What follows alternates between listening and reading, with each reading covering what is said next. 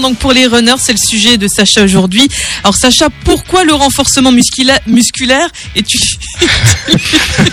Tout va bien, tout va bien. est-il Tout va bien. utile pour les runners Ah, Sacha, pardon.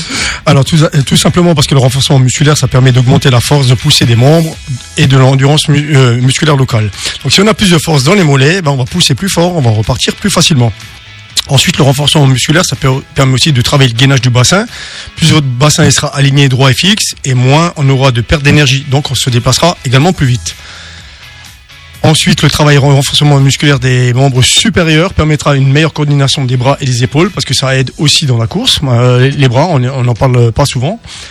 Et une dernière chose, c'est que le travail renforcement musculaire, il évite plus les blessures car les tendons, ils vont encaisser beaucoup moins les traumatismes articulaires. Ouais, parce qu'ils ont été travaillés. Quoi. Voilà, tout à fait. Alors, est-ce que tu as des méthodes peut-être à, à nous conseiller pour pour ce renforcement? Alors effectivement, on peut travailler de plusieurs manières. La première, c'est de travailler en circuit training, c'est-à-dire en faisant des séries euh, avec plusieurs euh, groupes musculaires enchaînés, enchaînés avec des séries moyennes à longues, c'est-à-dire 15 à 30 répétitions, avec une pause relativement courte, par exemple 15 secondes. Donc on fait un circuit combiné, on travaille plus sur de l'endurance.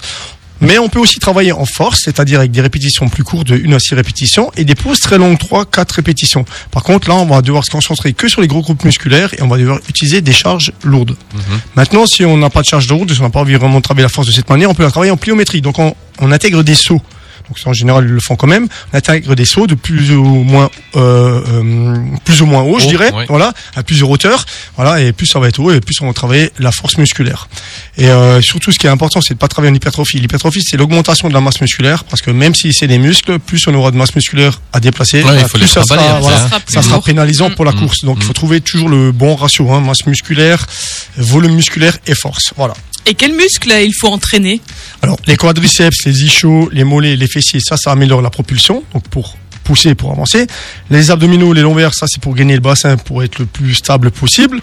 Et ensuite, les épaules et les fixateurs de mots-plates, parce que ça permet de coordonner les bras et de garder une bonne posture pendant la course. Oui, et comment on intègre le renforcement dans l'entraînement cardio? Alors, le travail cardio, il prend en général une grande, grande partie dans la planification de l'entraînement de la course. Il faut donc essayer d'alterner travail cardio, travail musculaire. Alors, en général, on fait un jour sur deux, soit musculaire le matin, cardio le soir, si on a vraiment du temps. Voilà.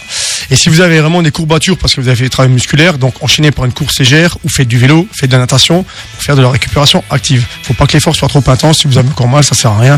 Il faut vraiment que la récupé- récupération elle soit complète avant de repasser à de la course et de faire par exemple du fractionné. D'accord, et puis avant de se quitter, On termine avec le mot de Sacha, notre coach sportif chez New Fitness. Alors si tu veux courir comme l'éclair, travaille ton renforcement musculaire.